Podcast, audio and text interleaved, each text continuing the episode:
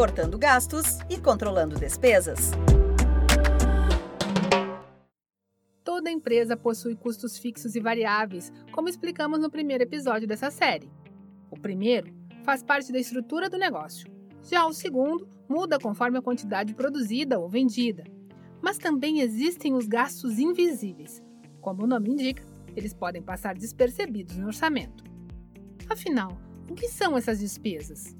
A consultora de negócios do Sebrae São Paulo, Adriana Montoro, afirma que os custos invisíveis estão ligados, na maioria das vezes, aos processos internos da empresa. Os gastos invisíveis, eles têm uma relação principalmente ligada aos processos que muitas vezes não são mensurados dentro de uma empresa.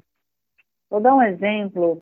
Quando a gente faz uma padronização de uma operação, por exemplo, reelaborando um cardápio de uma empresa que fornece alimentos. A indicação para que a gente possa apurar custos de um prato, eu tenho ali todos os itens, a pesagem e o custo por cada item e o modo de preparo desse alimento.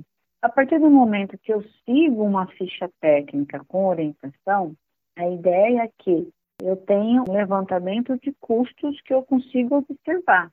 Só que se o meu colaborador ele não seguir essa ficha técnica e num prato que eu deveria estar colocando 200 gramas de carne e ele não faz a pesagem, ele coloca 250 gramas, 50 gramas a mais, faz com que eu tenha um prato mais caro, fora do meu padrão, e se a gente não acompanhar isso, esse custo a mais, estou tendo um gasto que eu não estou percebendo. Então, os gastos invisíveis, eles são imperceptíveis se você não começar a acompanhar.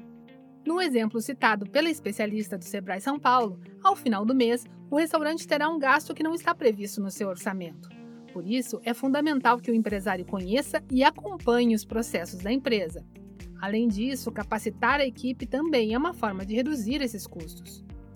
Além das despesas invisíveis, Adriana Montoro alerta para os gastos imperceptíveis.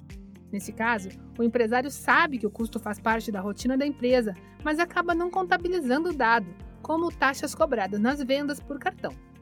Muitas vezes, um exemplo clássico que eu acabo tendo muito em consultoria é o fato dos empresários não calcularem as taxas de cartão.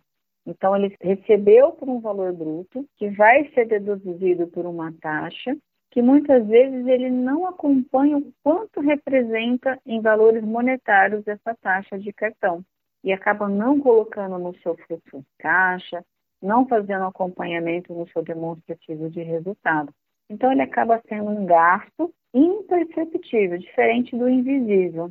Por que imperceptível? Eu sei que existe, eu consigo mensurar, mas eu não estou organizando esse controle de uma forma adequada. No site do Sebrae São Paulo você encontra mais conteúdo sobre gastos. Acesse sebraesp.com.br. Além disso, você pode contar ainda com a ajuda dos especialistas do Sebrae. Ligue para o 0800 570 0800 e agende uma consultoria gratuitamente. Como aumentar as receitas da empresa em meio à crise é o assunto do quinto episódio da nossa série. Para ouvir os próximos programas, acompanhe o Sebrae São Paulo nas redes sociais.